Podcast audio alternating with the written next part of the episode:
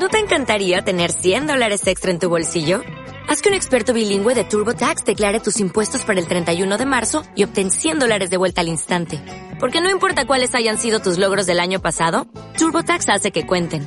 Obtén 100 dólares de vuelta y tus impuestos con 100% de precisión. Solo con Intuit TurboTax. Debes declarar para el 31 de marzo. Crédito solo aplicable al costo de la presentación federal con TurboTax Full Service. Oferta sujeta a cambios o cancelación en cualquier momento. Bienvenidos, esto es Lecturista el Podcast. Yo soy Lili Centeno.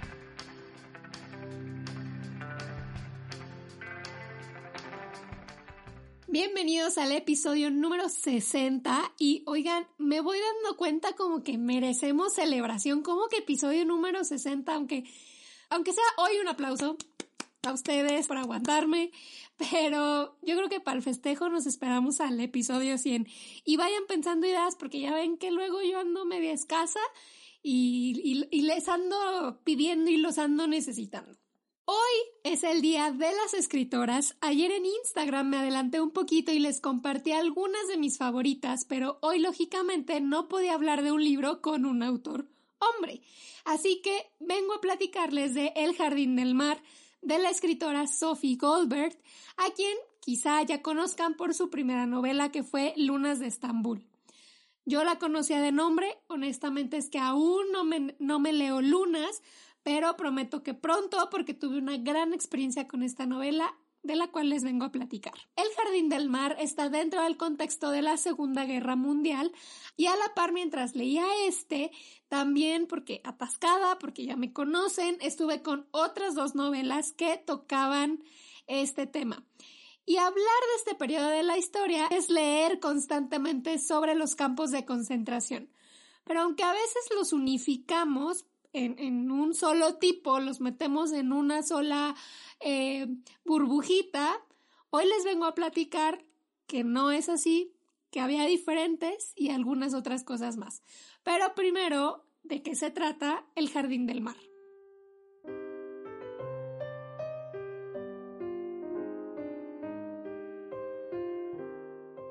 Alberto es un niño de 5 años que vive en Bulgaria y a quien le arrebatan a su padre para internarlo en un campo de trabajos forzados.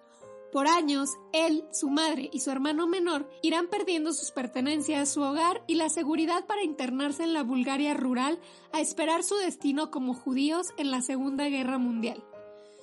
Mientras tanto, el gobierno de este país se enfrentará a las políticas nazis como ningún otro, para intentar proteger a sus ciudadanos judíos de la mortal maquinaria nazi. Me he encontrado muchas veces con personas que cuando les digo que me gusta mucho leer sobre Segunda Guerra Mundial, bostezan o me ponen los ojos en blanco como diciendo, como que es un tema que ya, ¿no? O sea, como que está ya muy sobado, como que ya, ¿qué, qué más puedes platicar? Bueno, pues para todas esas personas que crean que, que ya se han contado todas las historias sobre esta guerra, tengo que decirles que aún nos falta un mundo por conocer y el Jardín del Mar es una muestra perfecta. Evidentemente no me considero ninguna experta en la materia, pero pues ustedes saben, es un tema que me interesa bastante y que le doy mucha prioridad en mis lecturas. Por eso, sí fue una gran sorpresa, o sea, no, no positiva, pero sí una sorpresa distinta leer sobre este pequeño país que es Bulgaria y que se enfrentó como pudo al monstruo de Hitler, al monstruo de la Alemania nazi y luego al monstruo de, la Rusia comunista. En este libro, Sophie Goldberg nos comparte la historia de su padre, de Alberto, quien es la voz principal de esta historia. A su vez, él nos está contando la experiencia que vivieron como familia en este momento histórico en Bulgaria, que es donde ellos vivían. Cuando inicia, Alberto tiene cinco años y es testigo de cómo los soldados llegan por su padre para llevárselo a un, a un campo de trabajos forzados. Efraín, que es el papá, pone al cuidado de Alberto a su madre y a su hermano menor, que es un bebecito, convirtiéndolo en ese momento, de manera simbólica evidentemente, en el hombre de la casa. Y aunque para Efraín fue un momento como para infundirle valor a su hijo, de decirle, eh, esto no va a durar, ten paciencia, ten esperanza, sí fue algo que Alberto lo marcó por el resto de su vida y fue una responsabilidad que se adjudicaría siempre. El que nos narra la historia ya no es ese niñito búlgaro de 5 años que, bueno, conforme pasa la novela va creciendo, sino es el hombre de 80 años, porque bueno, cuando Sofía escribe la novela es más o menos la edad que tenía su padre, ahorita anda por los 83 creo, o por ahí, y, y es una persona que recuerda o está narrando con absoluta claridad los detalles de ese pasado que tiene cosas positivas y cosas negativas y que siempre se detiene a ver como dentro de lo malo las cosas buenas que, que vivió o, las, o agradecer las cosas que, que afortunadamente no les pasaron, no la pasaron peor.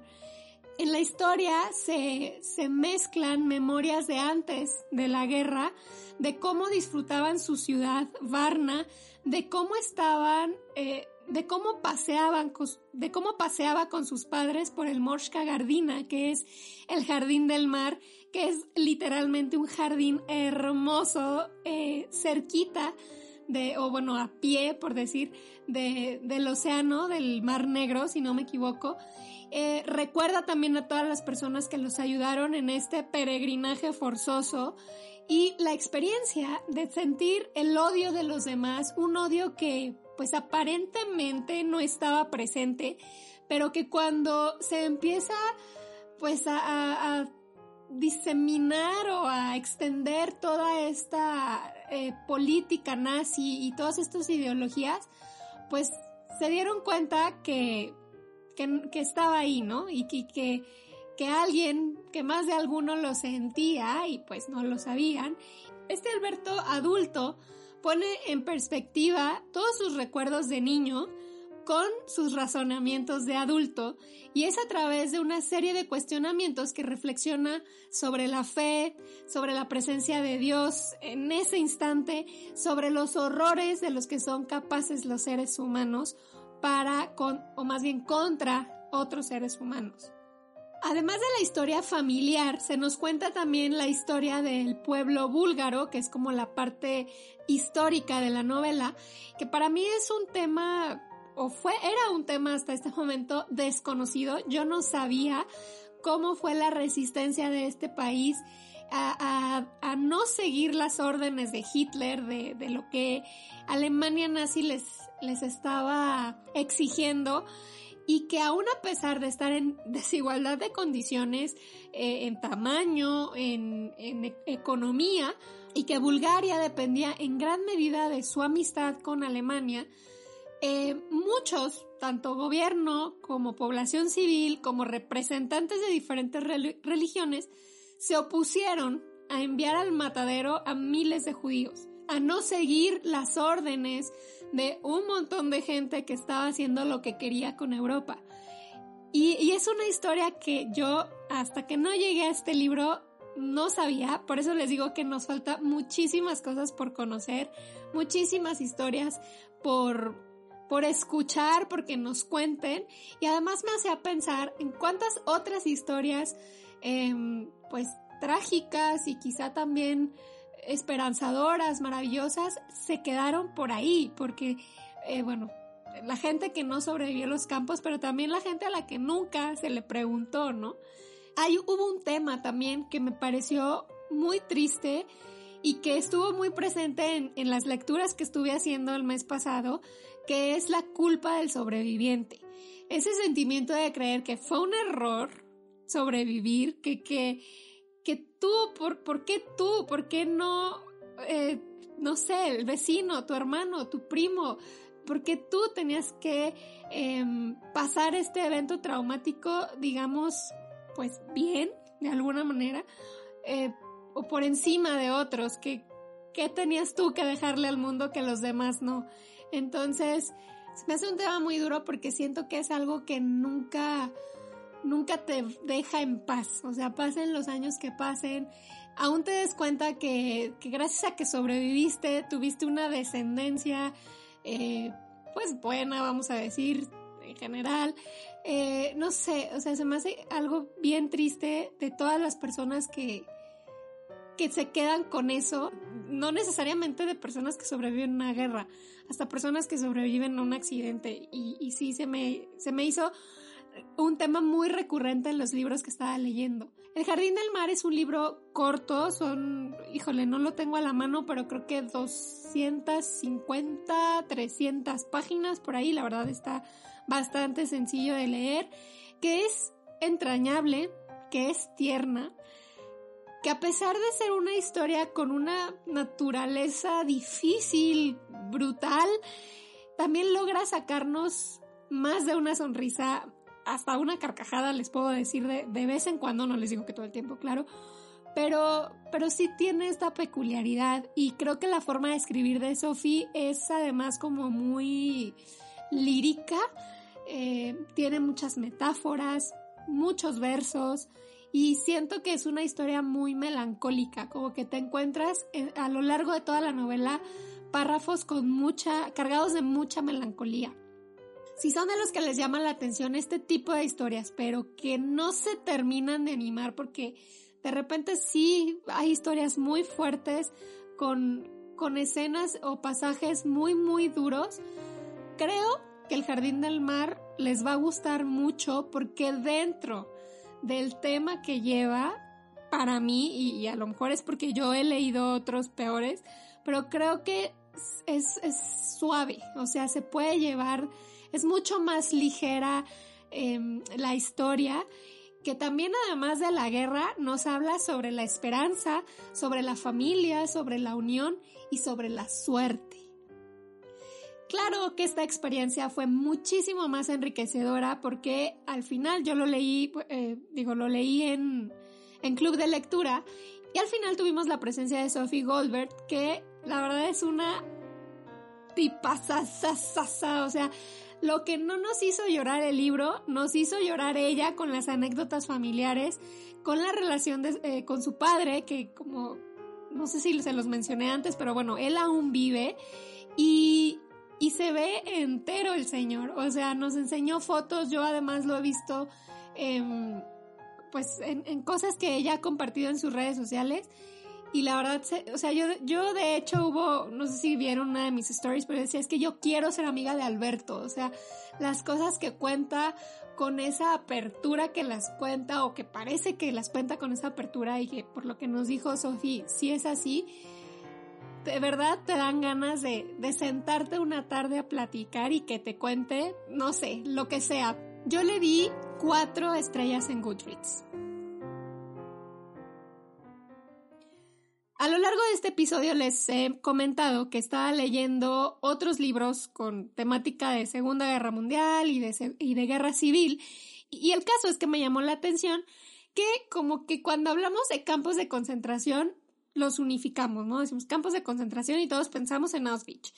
Pero no todos eran iguales a Auschwitz y tenían diferentes objetivos. Y si ustedes no lo sabían, pues aquí les vengo a platicar.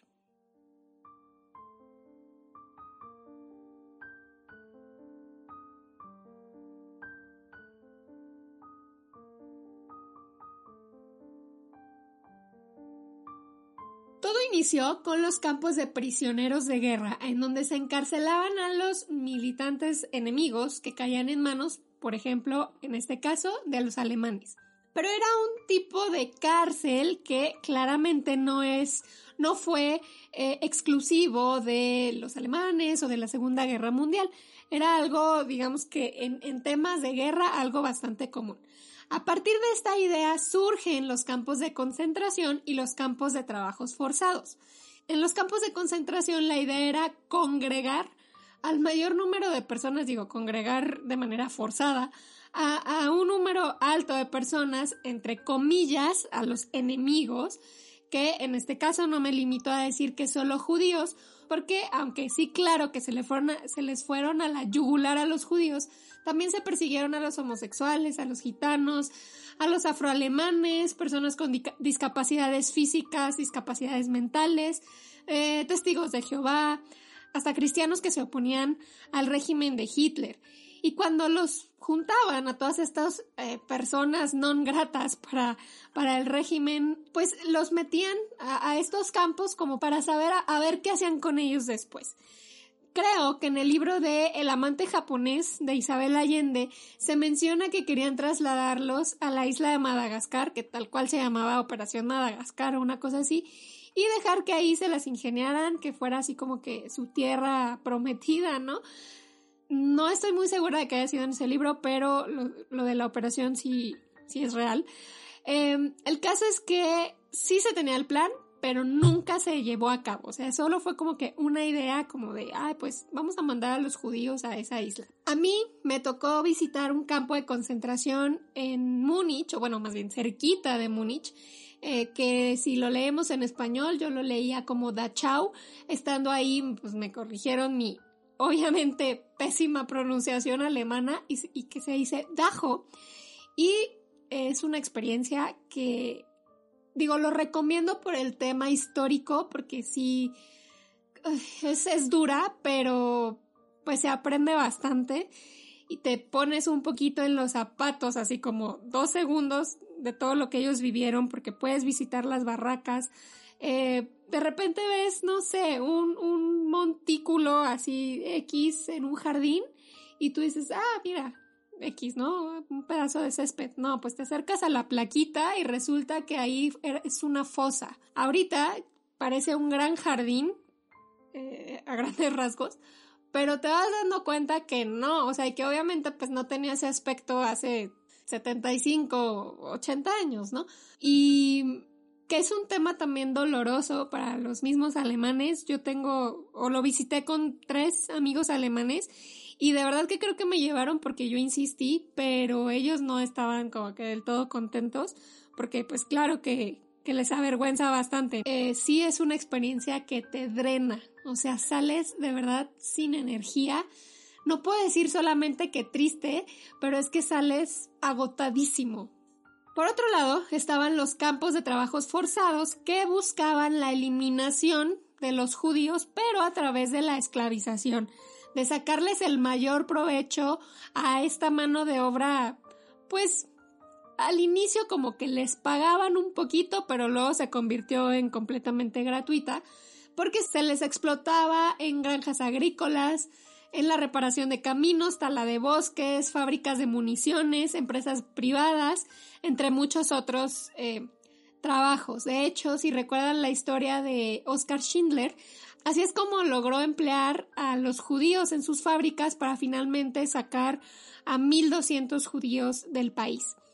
En este tipo de campos, como les decía, pues el objetivo era la aniquilación, pero sin caer en el asesinato, por decirlo así. Pero, pues, ¿cómo, se, cómo terminaban con ellos? Pues cansándolos. Y, y sin darles atención médica, dándoles unas comidas que no más por decir que era comida, pero pues se las racionaban, les daban prácticamente nada, eh, no había medicinas y esta fue la manera de, de ir acabando con, con los judíos. De los campos anteriores evolucionan a los campos de exterminios cuando se diseña la solución final. El objetivo aquí sí era el asesinato en masa a través de, del gas o de los fusilamientos masivos aunque separaban a algunos, o sea, cuando iban llegando, por ejemplo, aquí sí en este caso a Auschwitz, eh, Treblinka y, entre tantos otros, los separaban y porque decían este me sirve para determinados trabajos que van a mantener el campo y al resto, los que veían que no iban a servir, eran a los que a los que mandaban pues directamente a las cámaras de gas. Y también las personas que separaban, que creían que les iban a servir de algo, pues no nada más era como tal cual, ¿no? De pues que barra, que trapié, sino era para utilizarlos en los famosos experimentos, barbaridades que se les ocurrían solamente a ellos. En total, hubo aproximadamente unos 25.000 campos en los países ocupados por los nazis. Y mientras investigaba este tema, me encontré con un artículo de, de un estudio que hará unos 5 años, creo que es del 2015, o sea, es bastante reciente, en donde se encontró que las personas que sobrevivieron a los campos de concentración tuvieron una evolución a nivel biológico que pudieron heredar a través de, se cree, del útero a sus descendientes. Mm, estas personas, las que sobrevivieron, debido al estrés postraumático, generaban menos cortisol, que es la hormona que ayuda al cuerpo a regresar a la normalidad después de un evento traumático. En este estudio se encontró que los descendientes de estos sobrevivientes generan menos cortisol en el cuerpo. No se sabe con exactitud, así se lo firmo, se lo cumplo, no lo saben a qué se debe, pero creen que es debido a la aparición de una enzima que descompone el cortisol y, como que lo va, lo va haciendo menos. Otros de los efectos que se heredaron a, los descendientes de estos sobrevivientes fueron diferentes hormonas o diferentes tipos de hormonas del estrés, lo que los predispone a la obesidad, a la hipertensión y a la ansiedad. Este estudio, como les decía, fue del 2015 y estuvo hecho por la Escuela de Medicina de Monte Sinaí en Nueva York.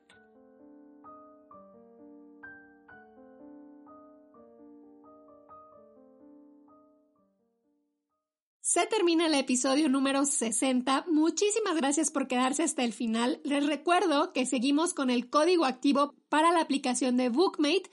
Un mes gratis poniendo ahí el código lecturista. Y además, cuando ya hagan su cuenta, pueden entrar, me pueden eh, seguir, podemos em, seguirnos mutuamente y compartir nuestras recomendaciones.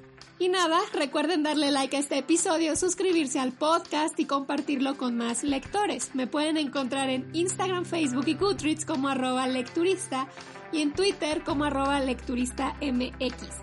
Si les gustó este podcast, pueden entrar y apoyarlo en Coffee Diagonal Lecturista. Los espero por aquí la próxima semana. Bye.